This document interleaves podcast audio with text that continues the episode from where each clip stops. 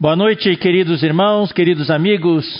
Estamos mais uma vez ao vivo uh, na transmissão do Instituto Vida para Todos. Estamos aqui ao vivo no auditório da igreja em Piracicaba. Amém. Queremos saudar a todos vocês, que o Senhor abençoe esta noite, que todos possamos desfrutar a Sua palavra e que possamos, nesse frio intenso que está fazendo, queimar em nosso espírito que o fogo do Espírito Santo possa nos esquentar, nos esquentar por dentro e por fora, que possamos arder com o fogo do Evangelho, com o encargo do Senhor. Agora vamos para a mensagem número 59, a quinta parte da, desse título, Pondera essas coisas. Então eu vou também agora, peço permissão aos irmãos que estão assistindo pela internet também, para olhar para o público que está nessa, nesse auditório. Então, é, eu vou falar para vocês que estão assistindo pela internet e falar para o público que está aqui também. Ah, então, já é a quinta mensagem deste título, Pondera essas coisas. Nós ainda estamos no versículo 2. Ah, eu vou ler para vocês o versículo. É, e o que de minha parte ouviste, através de muitas testemunhas, isso mesmo transmite a homens fiéis e também idôneos para instruir a outros. Nós já falamos dessa frase, o que de minha parte, através de muitas testemunhas.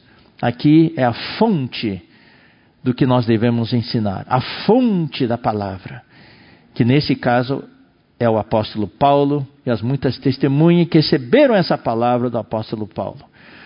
E falamos sobre o ouviste, essa palavra ouviste, é ouvir. Ouvir aqui inclui o conteúdo. O que, que nós ouvimos? Ouvir também inclui a maneira como nós ouvimos. E nós vimos que a Bíblia fala, muitas vezes, quem tem ouvidos para ouvir, ouça. Talvez nós tenhamos ouvidos, talvez nós tenhamos ouvidos, mas nós não ouvimos. Isso ocorre quando o nosso coração está coberto de gordura, está endurecido, está insensível, né, irmãos? E mais uma frase que nós vimos foi: Isso mesmo transmite. O que, que é isso mesmo? Esse isso mesmo é o que nós estamos vendo agora. Todas essas semanas, não é qualquer coisa, não é o que você imagina, não é o que você leu ou você, você procurou na internet ou o que você acha, é o que a Bíblia fala. É o que a Bíblia fala, é o que nós recebemos do ensinamento dos apóstolos. É a palavra profética que está na Bíblia. Isso mesmo, daí falamos sobre transmite, deposita, confia, encarrega a outros. A quem? A homens fiéis e idôneos. E nós explicamos também nas semanas passadas quem são esses homens fiéis e idôneos. E aí, na semana passada, nós começamos a falar sobre para instruir a outros. Aqui vemos uma cadeia de transmissão. Paulo e as testemunhas, passando para Timóteo. Timóteo passando para homens fiéis e idôneos. E esses homens fiéis e idôneos passando para outros ainda. E chegou a nossa vez agora. É a nossa vez de receber e passar adiante. É por isso que nós pregamos o Evangelho. O Evangelho que nós pregamos inclui a palavra completa é a palavra profética. Hoje a palavra profética é o nosso evangelho. Salva as pessoas e também prepara as pessoas para a vinda do Senhor. Para que tenham um estado adequado. Para que quando o Senhor volte, mesmo que sejam pessoas novas, com pouco tempo de conversão, com pouco tempo de vida cristã, essas pessoas estejam no estado de ser vencedores. Então, na semana passada, nós vimos o que ensinar, o que instruir a outros. E nós vimos, o que nós ensinamos é o ensinamento dos apóstolos. Número um. Número dois, o que nós ensinamos é a economia de Deus. Hoje eu não vou, já falamos com detalhes, só vou mencionar. Número três, o que nós ensinamos é o evangelho do reino. Número quatro, o que nós ensinamos são as sãs palavras. Número cinco, o que nós ensinamos é o evangelho de Paulo. E nós usamos como ilustração aqueles versículos de Colossenses capítulo 1. Algo maravilhoso que hoje a maioria dos cristãos, dos que ensinam, dos que pregam, nem tocam. Na verdade, o que é tocado hoje é uma pequena fração da Bíblia só. Aquelas coisas que mais convêm mas Deus que quer que nós ensinemos a sua palavra completa. A palavra completa. E esse encargo foi dado para a igreja. Hoje a igreja é a coluna e base da verdade. E o que nós ensinamos? Nós vimos o quinto item, é a palavra profética. E é isso que nós vamos falar um pouquinho mais hoje à noite, sobre a palavra profética. Uh, eu vou ler um versículo. Você vai dizer, ah, mas já foi falado. Já foi falado? Mas vamos falar de novo. É importante que os irmãos entendam, porque eu sei que ainda tem pessoas com dúvida. Por que, que hoje se fala tanto da palavra profética? Por que está usando essa palavra agora? Eu vou ler para vocês, irmãos. Filipenses 3:1. Quanto a mais, irmãos meus, alegrai-vos no Senhor. A mim não me desgosta. A mim não me incomoda. E é segurança para vocês que eu escreva as mesmas coisas. Paulo já tinha falado uma vez, já tinha falado duas vezes, já tinha falado três vezes. Paulo falou: Eu vou falar a quarta vez, vou falar a quinta vez. Não me incomoda repetir. Nós temos muita saudade do irmão Dong. Realmente sentimos muita falta dele. Quando ele estava conosco, ele era como um pai que repetia, repetia e repetia e repetia, repetiu por décadas, tendo paciência de nós, conosco. A mim não me desgosta, não me incomoda, e é segurança para vós, outros, que eu escreva as mesmas coisas. Então, é segurança para nós ouvir as mesmas palavras. Porque eu também não tenho certeza que se todo mundo tem a clareza. Não é porque você ouviu uma vez que você já tem a clareza. Às vezes, depois, só depois da décima vez que a, que, que a ficha começa a cair. Não é verdade? Eu acho que muitos de vocês têm essa experiência. Eu, pelo menos, tive essa experiência. Ouvi a primeira vez, não entendi nada. no chinês tem um ditado: é tocar piano para boi ouvir. Então muitas vezes nós somos que nem bois, tardos na nossa mente. Então você to toca ah, o concerto número um para piano e orquestra de Tchaikovsky, toca para os bois, os bois lá. Não apreciam nada. Então muitas vezes nós ouvimos a palavra, né? E por causa do nosso conceito, é, somos que nem esses bois. Não estou chamando ninguém de boi, tá? Estou apenas ilustrando. Eu, pelo menos, me senti como, como isso. Só depois de um tempo, daí vem a luz da palavra e a gente, a luz do Espírito e a gente, uau! Daí a gente fica louco com a visão, né? Então, quero dizer para vocês, queridos irmãos, essa palavra, esse termo, a palavra profética, não é uma terminologia. Está na Bíblia, né? Nós já, inclusive na semana passada, nós lemos para vocês, tá?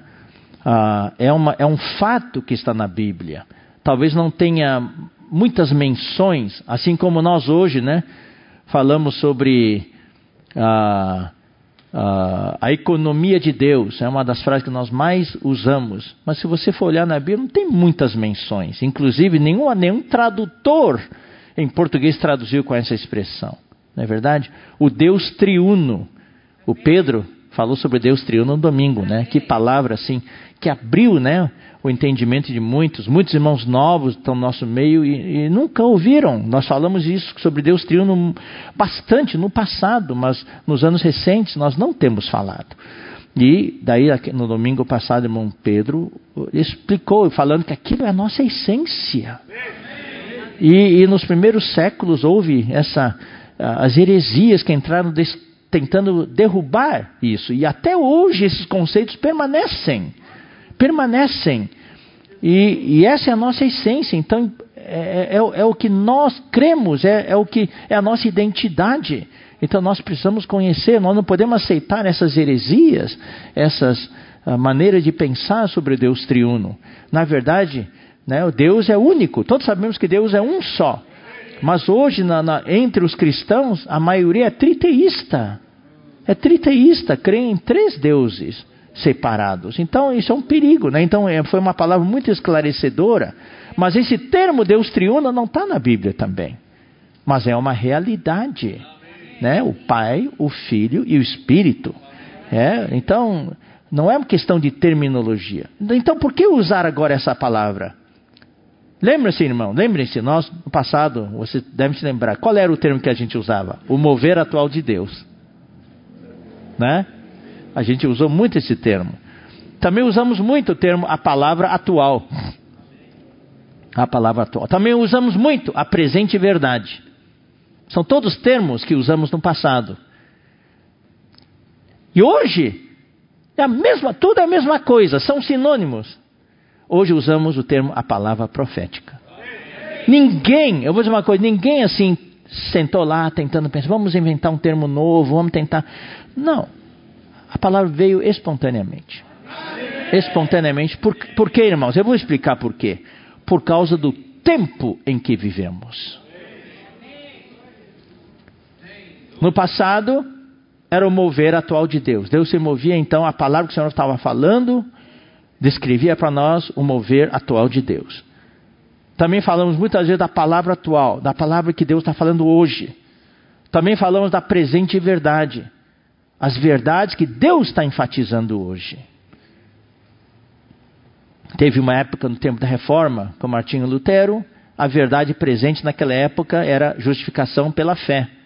Mas agora isso aí é aceito por todo mundo. Aí o Senhor, no tempo do Watchmani, falou sobre a base da igreja, o terreno da igreja. E, claro, no tempo do, do, dos irmãos uh, Watchmani, Wednesday, depois o irmão Dong, conosco aqui, o Senhor foi avançando. Foi avançando. A palavra atual, o, Senhor, o que o Senhor estava falando, a presente verdade. Hoje, estamos usando o termo palavra profética. É é um sinônimo. Por quê? Por causa do tempo em que vivemos. Estamos, irmão, na fase final desta era. Estamos aqui na fase do cumprimento das profecias no tempo do fim. Pelo fato de ser cumprimento das profecias, então esse termo palavra profética está entrando. Antes nós pensávamos que Apocalipse era uma coisa lá do futuro, não é?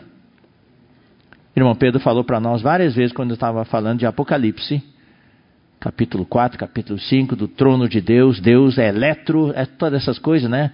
Deus é elétrico, entre aspas, a visão do trono de Deus.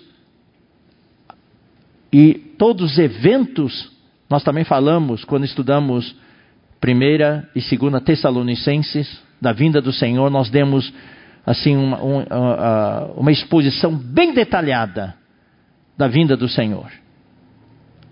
Usamos Mateus 24 e usamos uh, 1 Tessalonicenses, 2 Tessalonicenses principalmente. Falamos do anticristo, falamos de Apocalipse. Só que Apocalipse agora não é mais um livro do futuro. Nós estamos vivendo o cumprimento de Apocalipse. Os fatos de Apocalipse estão se cumprindo diante dos nossos olhos. E Apocalipse está apontando para coisas que em breve, em breve vão ainda acontecer. Então, queridos irmãos, são profecias que estão cumprindo. Se estão cumprindo. Por isso é a palavra profética. E no domingo passado, e também o irmão Pedro falou várias vezes, antes ele encarava o livro de Salmos como o quê? Como livro poético só. Mas hoje ele está vendo que cada salmo que, que é, está sendo apresentado para nós, na verdade, são verdadeiras palavras proféticas.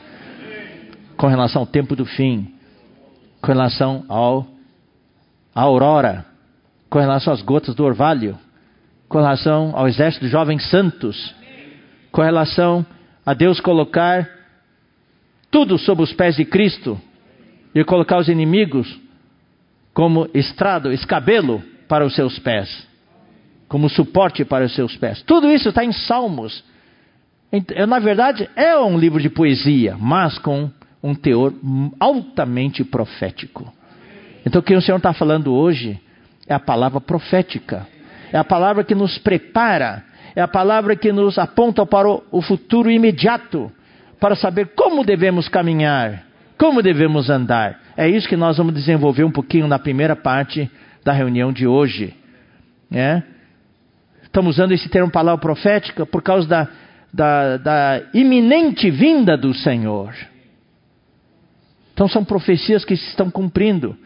E também a palavra profética está ligada à missão dos irmãos que Deus colocou nas lideranças para conduzir o povo de Deus ao reino.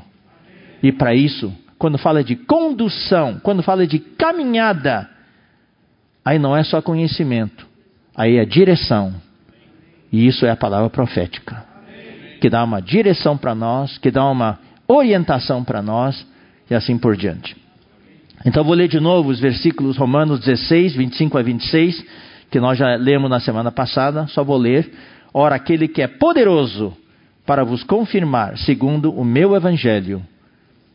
Romanos 16, 25 a 26. E a pregação de Jesus Cristo, conforme a revelação do mistério guardado em silêncio nos tempos eternos. No passado, todas essas palavras estavam ocultas. As pessoas não entendiam. Hoje nós estamos vivendo numa era em que muitas coisas que talvez alguns séculos atrás os que amavam a palavra de Deus não entendiam, mas hoje nós podemos entender. Hoje, por exemplo, irmãos, a, a, situação do mundo é, é bem diferente do que décadas atrás.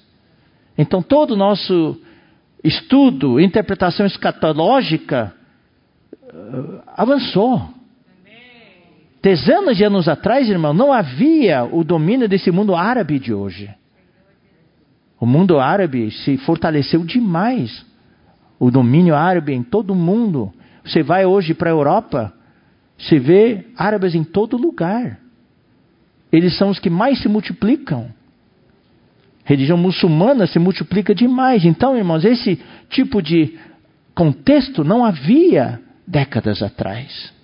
A situação política, social do mundo mudou. Então, hoje nós entendemos muito melhor a situação. E também a igreja avançou demais. As ferramentas que o Senhor nos deu hoje, a unanimidade que nós temos, a cumplicidade que nós temos, é algo ímpar entre os cristãos de hoje.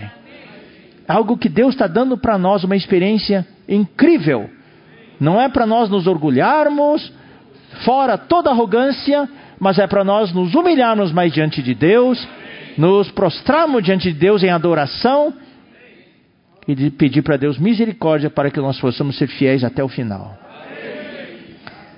E agora se tornou manifesto o que estava oculto, em silêncio, em tempos, nos tempos eternos, agora se tornou manifesto e foi dado a conhecer por meio das Escrituras proféticas. Ou seja, hoje nós estamos entendendo mais as escrituras proféticas, a palavra profética.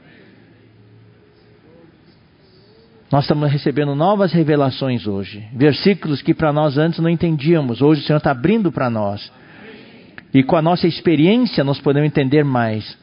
Porque eu vou dizer uma coisa, irmãos: entender a Bíblia não é só através do conhecimento, é também através da experiência.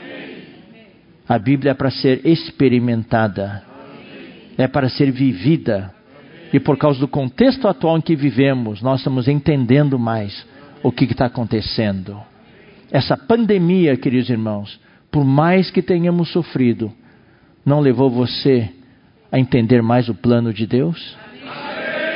Não levou você a, a, a conhecer mais a si mesmo e o que o Senhor tem para a igreja? Usando os, os, os títulos da conferência Geração Final. Hoje, mais do que nunca, nós temos uma visão que cega. Temos que pedir a Deus nos cegar com a visão dele, para que não tenhamos olho mais para nada, só para Deus. Conhecemos mais hoje o amor que enlaça, esse amor que enlaça o nosso coração. E quando nós falamos desse amor para outras pessoas, enlaça o coração dos outros também. O fogo que arde. Que nós não deixemos apagar o fogo do Espírito. Que esse fogo possa arder no meu, no seu coração. Esse fogo do Evangelho. Conflitos, eu acho que nunca ninguém experimentou tantos conflitos como no dia de hoje. Mas são conflitos que nos fortalecem, que nos levam a dar a volta por cima. A palavra que abala, a palavra está nos abalando mais do que nunca, abalando a nossa vida e abalando a vida de outros também. E por fim, nós nos damos conta de que realmente somos a geração, a geração que é final, a geração que vai trazer o Senhor de volta, né? Então, 2 Pedro 1, 19 a 21 fala: Temos assim tanto mais confirmada a palavra profética. E olha só o contexto em que essa palavra é falada, meus irmãos. No tempo de Pedro, ele escreveu isso, mas o mundo naquela época ainda não estava na situação que hoje nós vivemos. Hoje nós entendemos melhor isso. Temos assim tanto mais confirmada a palavra profética. E o Senhor está confirmando essa palavra profética. E fazeis bem em atendê-la. Quando a gente é obediente, é simples e obediente, isso é bênção para nós. Como uma candeia, uma pequena luz que brilha em lugar tenebroso. O mundo hoje passa por uma fase de trevas. O mundo hoje está mais tenebroso do que nunca. E a palavra que o Senhor está falando hoje é essa pequena candeia que ilumina, que brilha no meio dessas trevas, até que o dia clareie, até que venha a aurora. Está vendo, queridos irmãos? Esse contexto da palavra profética está na, no contexto da vinda do Senhor. Até que o dia clareie, até que venha a aurora e a estrela d'alva nasça em vosso coração. Essa estrela d'alva é uma figura de Cristo na sua vinda secreta para os vencedores, que serão arrebatados como filho varão e como as primícias.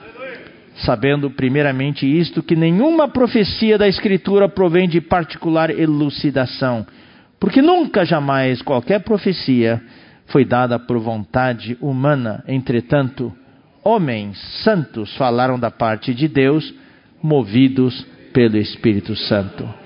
Hoje o Espírito Santo se move através da palavra profética. A palavra e o Espírito são inseparáveis. Jesus falou em, ah, em João: o Espírito é o que dá vida, a carne para nada aproveita. As palavras que eu vos tenho dito são Espírito e são vida. Então, homens santos falaram da parte de Deus movidos pelo Espírito Santo.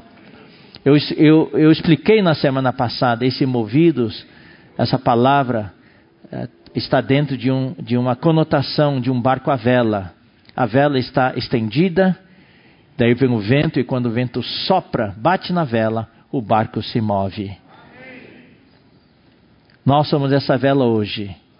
Irmãos, nós temos que estender, nós somos esse barco hoje. A igreja é esse barco hoje. Nós temos que estender as nossas velas. Vamos levantar as nossas velas, irmãos. Estender as nossas velas, porque o Espírito está soprando.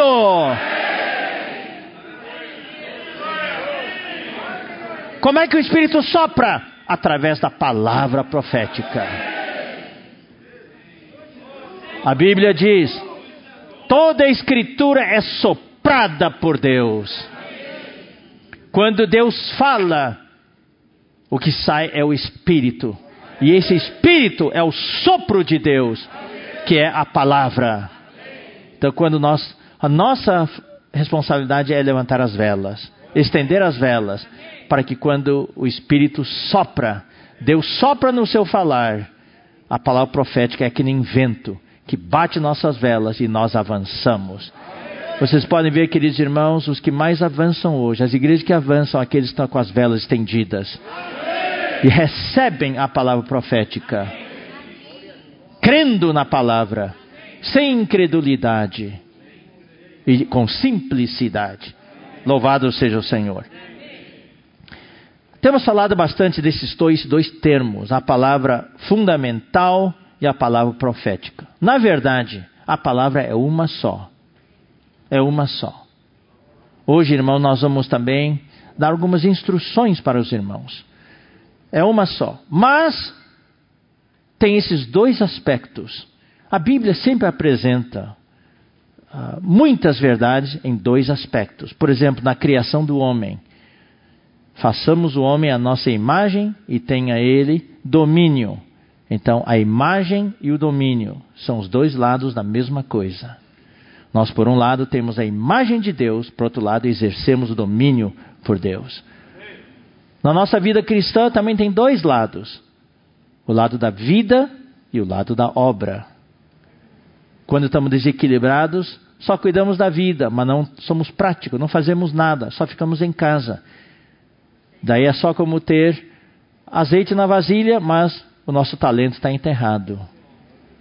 Ou o outro lado desequilibrado, só faz obra, obra, obra, obra, mas não tem a palavra, como nós já ilustramos na semana passada, de alguns que estiveram no nosso meio e que o Pedro ilustrou, né? Eram do nosso meio, mas saíram do nosso meio. É. Muita obra, mas nada da palavra.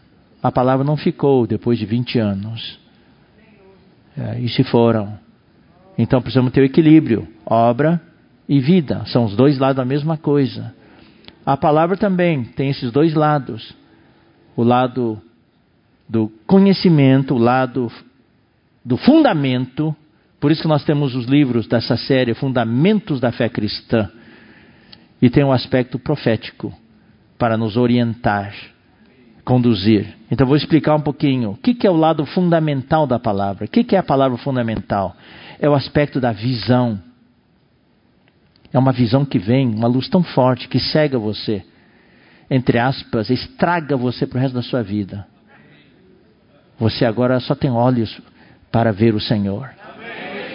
É, a palavra fundamental é o aspecto da essência intrínseca.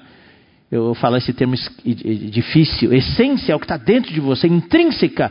É, é a sua constituição, é celular, é, é, é o que está lá dentro, é, é, o que, é o tecido com o qual você é feito. Essa é a palavra fundamental.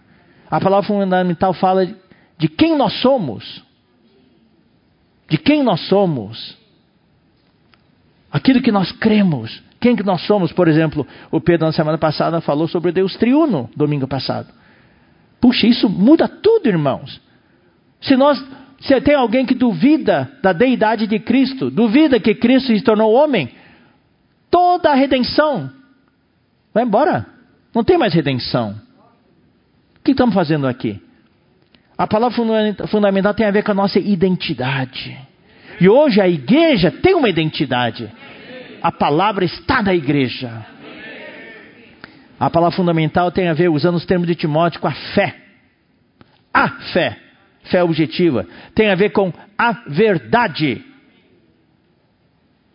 E essa verdade inclui o Deus triuno, inclui Cristo, inclui o Espírito. Eu acho que nós somos um dos poucos irmãos que entendem o Espírito. A visão que tem Êxodo capítulo 30, do santo óleo da unção, daquele unguento sagrado. Que mais? Essa, essa verdade inclui também a vida, inclui a igreja. A igreja é simples, não.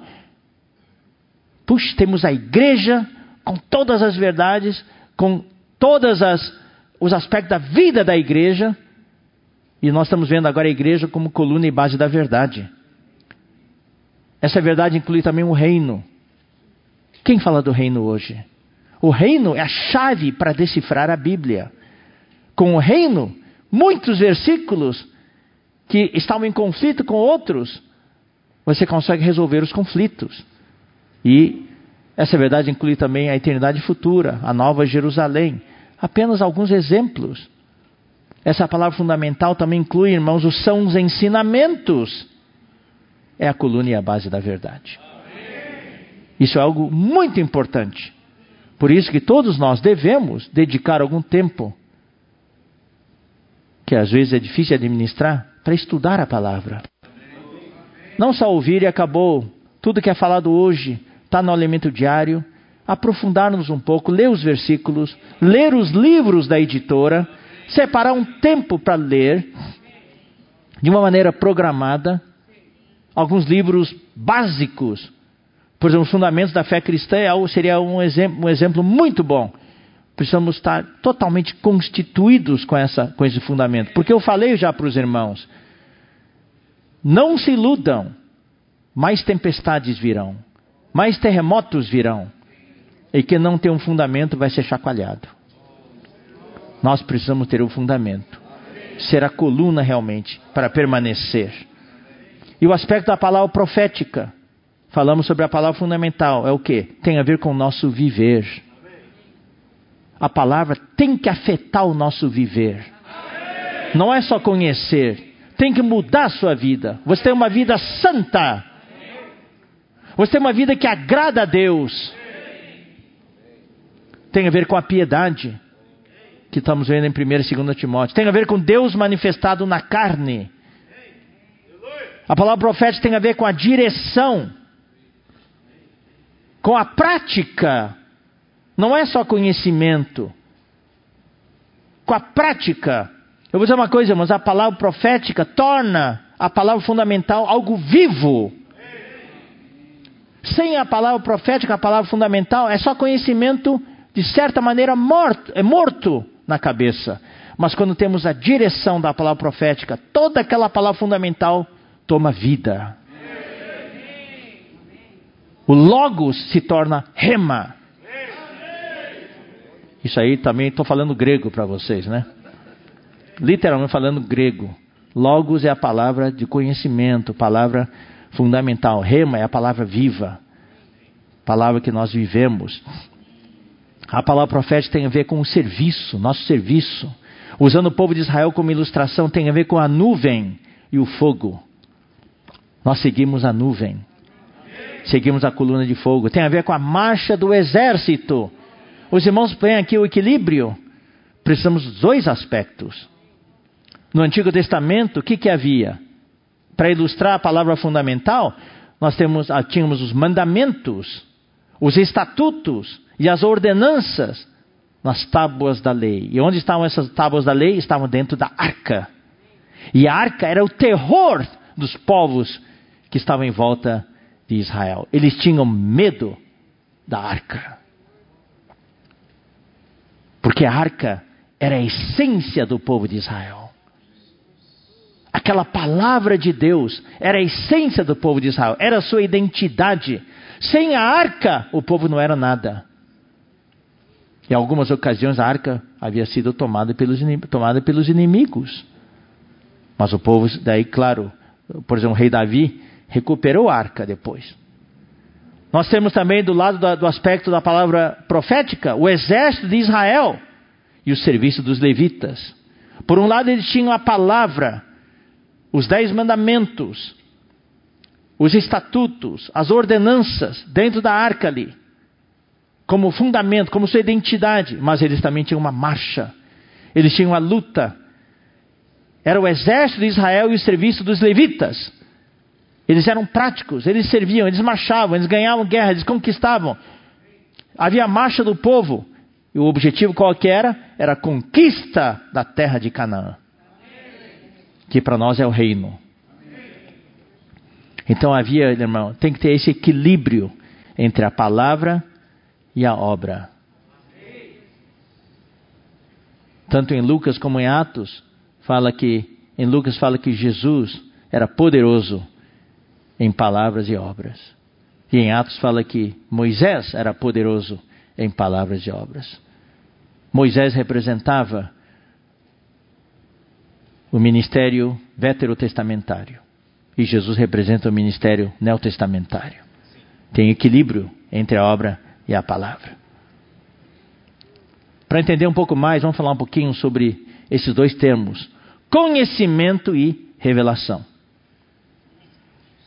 Isso é um termo neotestamentário. O conhecimento, queridos irmãos, tem a ver com a palavra fundamental. E a revelação tem a ver com a palavra profética. Eu vou repetir. O conhecimento está relacionado com a palavra fundamental. É para você conhecer a palavra, conhecer as verdades, conhecer a fé, conhecer a economia neotestamentária de Deus. É a palavra fundamental. É a coluna e base da verdade. Agora,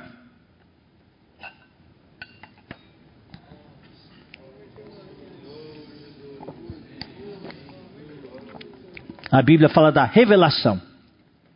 A revelação é algo que vem direto do trono de Deus. É algo ligado à palavra profética. O conhecimento, tanto conhecimento como a revelação, são ministrados por servos de Deus. O conhecimento é ministrado pelos mestres. E a palavra profética, a revelação, é ministrada pelos profetas. Então, o conhecimento, que é a palavra fundamental, é ministrado pelos mestres. E a revelação, que é a palavra profética, é ministrada pelos profetas. São duas pessoas diferentes? Podem ser. Nós temos irmãos na igreja que receberam esse ministério de ser mestres. Eles ensinam a palavra fundamental. E são excelentes mestres. Quando eles explicam, todo mundo entende a palavra mas é a parte fundamental da palavra. Conhecimento, que é importante conhecer. Mas tem irmãos também que são profetas. Quando eles falam, o pessoal pega fogo. Quando eles falam, os céus se abrem. Quando eles falam, as pessoas se conectam ao trono de Deus. Recebe a revelação, a vida muda. Esse é, esse é o falar profético. E a igreja também tem os seus profetas. Mas são pessoas separadas? Podem ser. Mas também tem aqueles que são tanto profetas como mestres. Tanto mestres como profetas.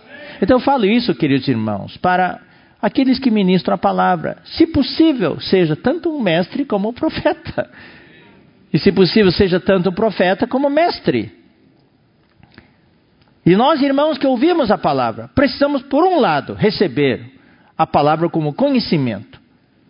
Quanto mais tempo nós passamos na igreja, mais conhecimento devemos ter. Mas que não seja um conhecimento morto, um conhecimento doutrinário.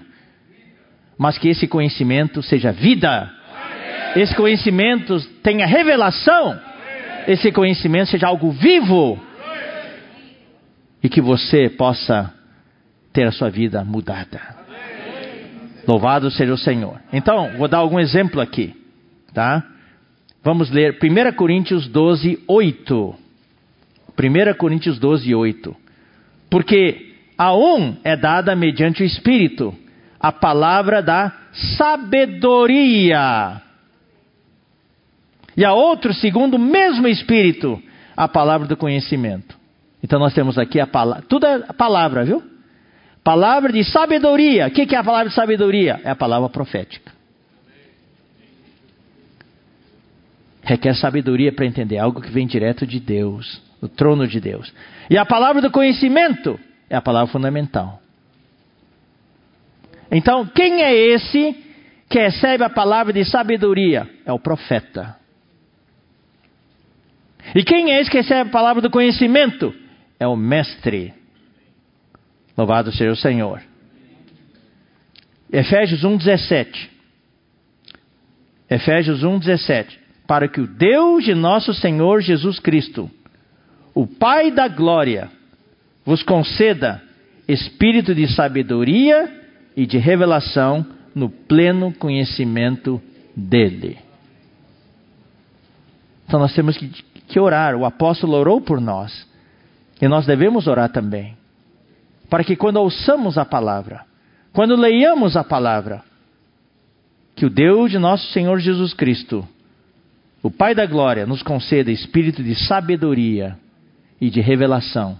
Para quê? Para poder receber a palavra de sabedoria que está em 1 Coríntios 12, 8. E a palavra de revelação. Para que nós entendamos a palavra profética. Louvado seja o Senhor. 1 Coríntios 14, 6. Agora, pois, irmãos, 1 Coríntios 14, 6. Agora, porém, irmãos, se eu for ter convosco falando em outras línguas, Em que vos aproveitarei se vos não falar por meio de revelação? Nós estamos falando, não, estamos, não vamos falar de línguas hoje à noite aqui, mas ele está comparando aqui a superioridade de, da, da, da palavra com relação às línguas. Fala assim: se eu for falar em outras línguas com vocês, não vou ser de grande proveito para vocês. Não vai ter muito proveito. Mas vai ter proveito se eu for falar para vocês por meio de revelação. Olha aqui, irmãos, preste atenção. Por isso que eu acho que a Bíblia é maravilhosa, é tão coerente. Quatro palavras.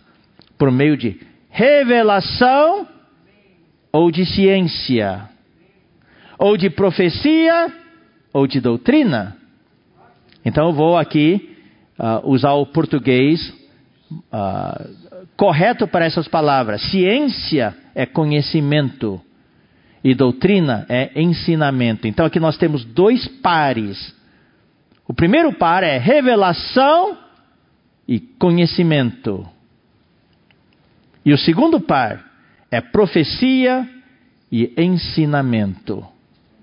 Os irmãos viram? Já conseguiram pegar o que eu vou dizer agora? É revelação mais conhecimento. Primeiro par. Segundo par, profecia mais ensinamento. Então vamos pegar o primeiro par. Revelação e conhecimento. Revelação é o que? É a palavra profética. São os profetas que falam. E o conhecimento é o que? É a palavra fundamental. São os mestres que falam. Maravilha. Segundo par, profecia e ensinamento. Profecia é o que? É a palavra profética. É a palavra falada pelos profetas. E ensinamento é o que? É a palavra fundamental. É ensinar os irmãos com as verdades da Bíblia. E quem que ensina? Os mestres. Você pode ver, tem uma coerência, irmãos. Esse é, eu vou dizer uma coisa. A estrutura da Bíblia, nós vimos quando estudamos 1 e 2 Tessalonicenses, é fé, amor e esperança. Essa é a estrutura da vida da igreja. Mas a estrutura da palavra é essa. É a revelação e conhecimento, é a profecia e ensinamento. Ou seja, a estrutura da palavra que Deus nos dá na igreja é a palavra fundamental e a palavra profética. Que são, na verdade, uma só palavra, mas com os dois aspectos. Uma para nos fundamentar, para nos dar o alicerce, para nos dar o peso, para sermos inabaláveis. E é isso que o inimigo ataca. O que o Pedro está falando nos últimos domingos? O inimigo entra quando, quando o Império Romano perseguia a igreja com mortes, tudo. Era uma tática, mas depois que viu que não estava dando certo, daí o inimigo entrou, dando privilégios para os cristãos, para os líderes. E eles gostaram do poder, gostaram da pompa. Daí começaram a entrar as heresias. Começou a minar a palavra fundamental. Tirou o fundamento da igreja. Os irmãos estão vendo a tática do inimigo? Hoje é o que está acontecendo através das ideologias, das filosofias, das heresias, dos ensinamentos diferentes. É minar a base da igreja, minar o fundamento da igreja. Por isso que nós precisamos valorizar as verdades que Deus nos deu. Valorizar a fé, os itens da fé que Deus nos deu. Queridos irmãos, aproveitem o tempo que nós ainda temos. Não desprezem os livros da editora. Devorem esses livros. Encontre um tempo para ler. E o alimento diário vem compactado com ambas as palavras. Por exemplo, o Pedro, nos domingos de manhã, é muita palavra fundamental que está sendo dada. Essa palavra sobre Deus triuno é uma palavra extremamente fundamental. E mesmo os relatos históricos são um fundamento, nos mostrando as armadilhas, os buracos onde caíram os cristãos naqueles séculos. E nós precisamos conhecer isso para não cair nos mesmos buracos.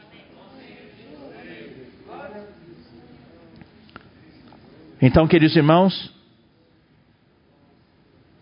o que, que edifica a igreja é a palavra. Palavra de conhecimento, palavra de revelação, palavra de ensinamento, palavra de profecia. Ou seja, é a palavra fundamental e a palavra profética.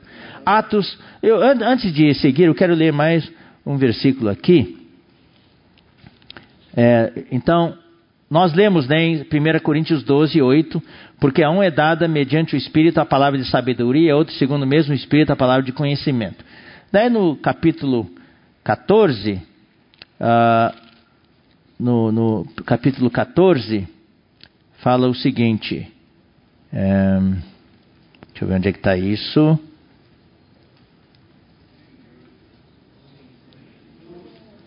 Ó oh, Senhor Jesus. Ah, não, é, é, no capítulo 12 mesmo. No capítulo 12 mesmo, isso. Capítulo 12, versículo 28. A uns estabeleceu Deus na igreja, primeiramente apóstolos, em segundo lugar, olha só, profetas, em terceiro lugar, mestres. Aqui vem os nomes das pessoas, as suas funções, seus ministérios. Profetas e mestres. Eu não vou ler o restante.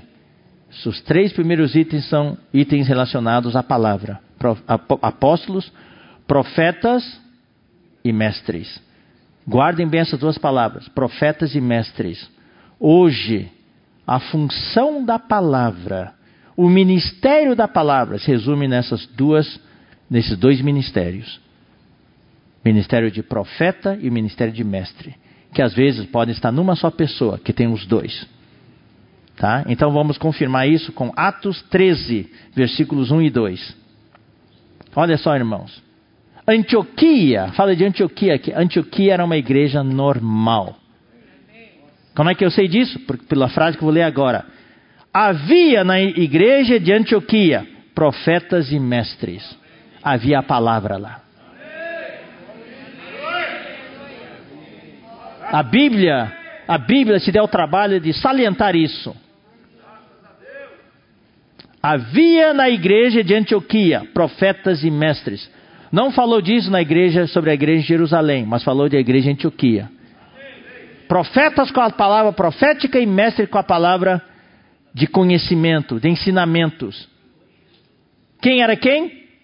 Aqui mostra cinco nomes. Talvez alguns sejam específicos num, mas talvez outros tivessem todos. Paulo, com certeza, Barnabé também, eram tanto profetas como mestres. Eram os dois. Quem eram eles? Barnabé, Simeão, por sobrenome Níger, Lúcio de Cirene, Manaém, Colácio de Herodes, o tetrarca e Saulo. Quem eram eles? Eles eram os presbíteros da igreja em Antioquia. Mas aqui a ênfase não era a posição, não era a, questão da, da, da, a, da autoridade da igreja, era a palavra. Por quê? Por causa do versículo seguinte. Por causa do versículo seguinte: E servindo eles ao Senhor, e jejuando, disse o Espírito Santo: Separai-me agora, Barnabé e Saulo, para a obra a que os tenho chamado. Eu vou, eu vou ler também o versículo 3. Atos 13, versículo 3. Então, jejuando e orando.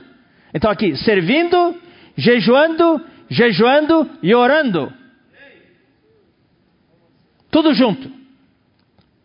Enquanto eles serviam e jejuavam, disse o Espírito Santo: Separai-me agora Barnabé e Saulo para a obra que os tenho chamado. E então, jejuando e orando, impondo sobre eles as mãos, os despediram. O Espírito Santo separou, falou para eles. Como é que falou? Tem uma voz do céu? Separai-me a Saulo e Barnabé. É, é, é. Teve uma voz assim do céu? Não. Eles estavam servindo e jejuando e houve o vento soprou. Por que, que o vento soprou? Porque havia profetas e mestres na igreja. Não é porque havia presbíteros e diáconos. Esses presbíteros e diáconos cumpriam a função deles, era conduzir o povo de Deus. profetas e mestres. Por isso que eu falei, irmãos, hoje, mais importante do que ser presbítero, ser diácono, a posição, o mais importante hoje é ser mensageiro de Deus. Em Apocalipse, todas as sete cartas para sete igrejas não começa com ao presbítero da igreja, ao obreiro da igreja, ao cooperador, não, fala ao mensageiro, ao anjo da igreja. Porque no tempo do fim, o que Deus quer é que a liderança da igreja passe para a igreja a mensagem de Deus. Você é o mensageiro da igreja? Irmão e irmã, jovem, adulto. Você é o mensageiro da igreja? Você é o mensageiro de Deus? Uma coisa eu sei: quando os comportores estão na rua, seja comportores dinâmicos, comportores por hora, vocês são todos mensageiros de Deus. Quando você fala assim, ó, posso orar por você? Você na verdade está dizendo, eu tenho uma mensagem de Deus para você. Não encare, queridos irmãos, um fardo, algo que você tem medo de sair para a rua. Seja um mensageiro de Deus. Se você ouve a palavra profética, de manhã você desfruta a palavra, ora, você tem contato com a palavra, com certeza Deus deu uma missão para você. E você vai para a rua porque você ama o Senhor, você ama os homens, você ama as pessoas, e você quer levar uma mensagem de Deus para as pessoas. Essa mensagem pode ser uma mensagem de, de encorajamento, mensagem de consolo, mensagem de aconselhamento, mensagem de cura. Você é um mensageiro de Deus. Havia na igreja de Antioquia profetas e mestres. Havia a palavra profética lá. Havia a palavra de ensinamento, palavra fundamental. Eles estavam fortemente alicerçados na palavra.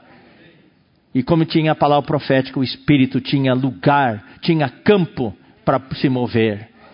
E o Espírito tinha o encargo de que o Evangelho saísse daquele lugar. De Jerusalém não estava saindo, mas que saísse de Antioquia para ganhar toda a Galácia, toda a Ásia e depois toda a Europa. Então o Espírito começou a soprar. Deus começou a soprar através da palavra profética. E esses que eram canais mensageiros de Deus receberam soprar do Espírito. Receberam a mensagem de Deus: Separai-me agora Barnabé e Saulo para a obra a que os tenho chamado.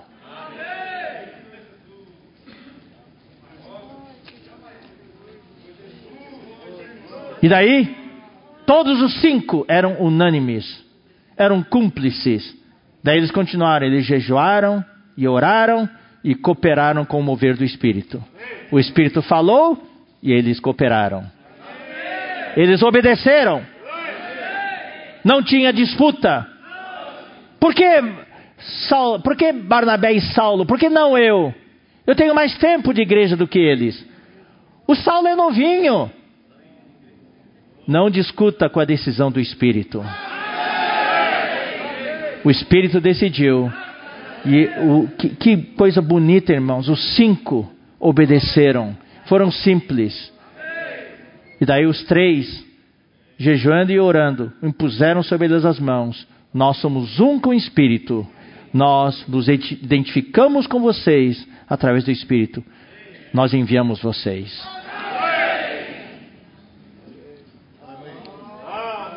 Ó oh, Senhor Jesus! Isso por quê? porque havia na igreja de Antioquia profetas e mestres. Louvado seja o Senhor! Louvado seja o Senhor! Irmãos, valorizemos a palavra. Esse é o maior legado que Deus deu para nós. A palavra e o Espírito. O Espírito e a palavra. É isso que nos faz pegar fogo. O Espírito é o fogo, a palavra é o combustível. Sem a palavra, o fogo queima, não tem mais combustível. Nós precisamos alimentar o fogo do Espírito com o combustível, que é a palavra. Valorizem a palavra, irmãos. Vamos ser simples. Vamos ser obedientes à palavra. Louvado seja o Senhor. E essa palavra tem a ver com o ministério da nova aliança. Vou iniciar uma nova sessão, só que por causa do tempo, eu vou terminar aqui. Não vou dar muito, eu creio que é o suficiente para vocês poderem assimilar, digerir por hoje essa palavra aqui que foi falada para vocês. Amém?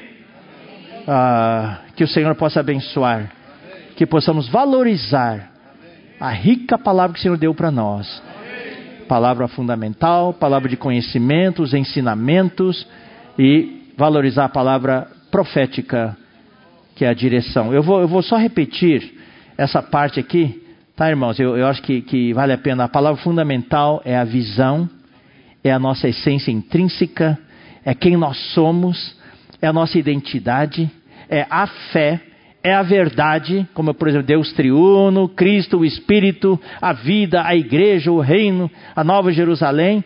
A palavra fundamental são os, são os ensinamentos, é a coluna e base da verdade. Essa é a missão que Deus deu para a igreja hoje, de sermos os guardiães da verdade, os guardiães da fé, da economia neotestamentária de Deus. E a palavra profética tem a ver com o nosso viver é a, é a piedade, Deus manifestado na carne, é a direção, é a prática, é o serviço, é seguirmos a nuvem e o fogo, é a marcha do exército de Deus. Louvado seja o Senhor. Deus abençoe as igrejas. Senhor, nós te agradecemos nesta noite que nós temos na igreja ricamente profetas e mestres. Nós temos a tua palavra profética, nós temos a tua palavra de conhecimento, os são os ensinamentos. Nós queremos valorizar essa palavra. Muito obrigado, Senhor. Fundamenta-nos na tua palavra, para que nós possamos permanecer firmes, inabaláveis, quando vierem ah, os tufões, as tempestades, os vendavais e os terremotos, Senhor. Também queremos ser obedientes à tua palavra profética a tua direção, a tua condução. E nós queremos conduzir também o teu povo, Senhor. Ouve a nossa oração. Abençoa as igrejas. Nós queremos chegar até o reino. Estamos já na reta final. Abençoa-nos, Senhor. Sejamos que sejamos simples e obedientes. Em teu nome nós oramos e abençoamos. Amém. Deus abençoe as igrejas, todos vocês e até a próxima oportunidade.